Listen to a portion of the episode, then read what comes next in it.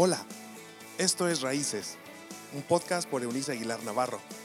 Es un espacio donde se hablan relaciones interpersonales, salud emocional, consejos de paternidad y vida espiritual. Bienvenido. Hola, hola, me da muchísimo gusto volver a saludarles en esta semana en la que estamos cerrando las meditaciones acerca de la paternidad. Recuerde que estoy utilizando el término genérico, encierra papá, mamá.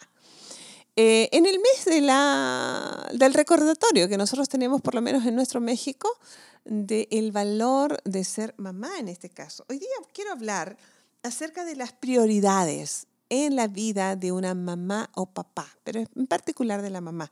En esto de ser socios con Dios, ¿sabe?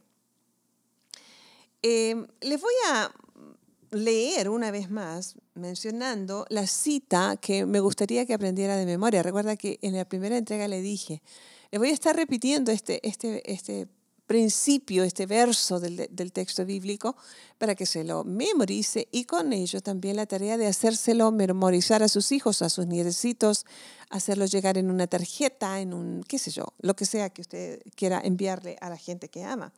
Está en Génesis capítulo 12, verso 2, dice, haré de ti una gran nación, te bendeciré y haré famoso tu nombre y serás una bendición a otros. Podría ponerle música a eso. Podría hacerle un baile o una ronda, como decíamos cuando éramos pequeños nosotros. Pero en este punto hablábamos en la primera entrega acerca del costo. ¿Qué es lo que tenemos que sacrificar a la hora de ser papás o mamás? Hay un costo siempre financiero, los hijos son caros, ¿sí sabes eso? O sea, desde el nacimiento Depende de dónde nazca, no importa. Hoy día que todo el mundo usa pañales desechables, eh, la alimentación, la educación, el cuidado, eh, qué sé yo, la manutención en general. Em, la universidad más tarde, los oficios que ellos quieran aprender, qué sé yo. Tiene un costo financiero, pero creo que el costo más elevado tiene que ver con esta cuestión emocional, lo hablábamos ayer. Eh, en, esa, en ese costo, en ese precio por pagar, ¿Qué es primero? Y yo quisiera enfocarme en este día en las que son mamás, los que somos mamás. Lo más importante que le podemos dar, hay varias cosas que le podemos dar a nuestros hijos. Son por lo menos tres que vienen a mi mente en este momento, en mis notas. Número uno, en cuestión de prioridades, enseñarles a relacionarse con su creador. Creo que hablé de esto hace unos días atrás con, a propósito del tema de bendición familiar. Es decir, un regalo, una deuda que tenemos con nuestros hijos es enseñarles un amor apasionado por el Cristo, o sea, el enviado, la verdad de Dios, para que puedan fundamentar su vida, sus decisiones en algo sólido y eterno. Primer regalo, prioridad. Lo segundo es que nosotros amemos a nuestros hijos, pero al cónyuge con el que procreamos ese hijo, sea que viva o no con esa persona. Y me refiero a amarle hablando bien de él o ella, si están ausentes, o si son padres presentes, siempre mantener su lugar en el corazón de sus hijos. Al menos así lo viví yo. Y creo que lo tercero, y no porque sea menos importante, sino que entra dentro de estas prioridades, es que usted les regale una persona con salud mental y salud física. Si usted ama a sus hijos, se cuidará físicamente hará ejercicio, cuidará su alimentación. ¿Por qué? Porque usted necesita estar en óptimas condiciones físicas para el cuidado, prodigar el cuidado responsable que sus hijos requieren y merecen. Eso por un lado. Pero también usted debe cuidar su salud mental. Los hijos necesitan una mamá en una mamá reconciliada con la vida, una mamá contenta, una mamá agradecida, una mamá que tenga visión de futuro, una mamá que no se conforme con, con lo que sabe hoy, sino que tiene sed permanente de conocimiento, de aprender cosas nuevas, una mamá que baile con ellos en la cocina, que juegue con ellos, que les dé su tiempo, que no solamente compre cosas.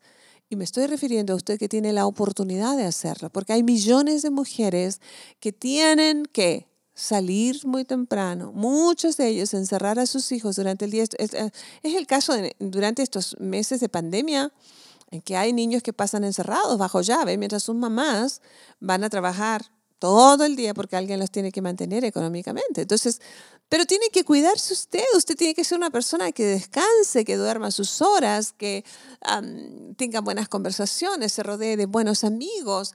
¿Por qué? Porque los amigos son sustento divino. Los, los, los amigos pueden llegar a ser uno de los regalos más importantes que Dios nos da para sostenernos en la tarea paterna, materna. Necesitamos amigos en los cuales confiar nuestros hijos, que tengan familias imitables, que tengan, sean buenos padres para que nuestros hijos, en caso de los padres solteros, tengan un icono donde, donde observar, donde, donde imitar.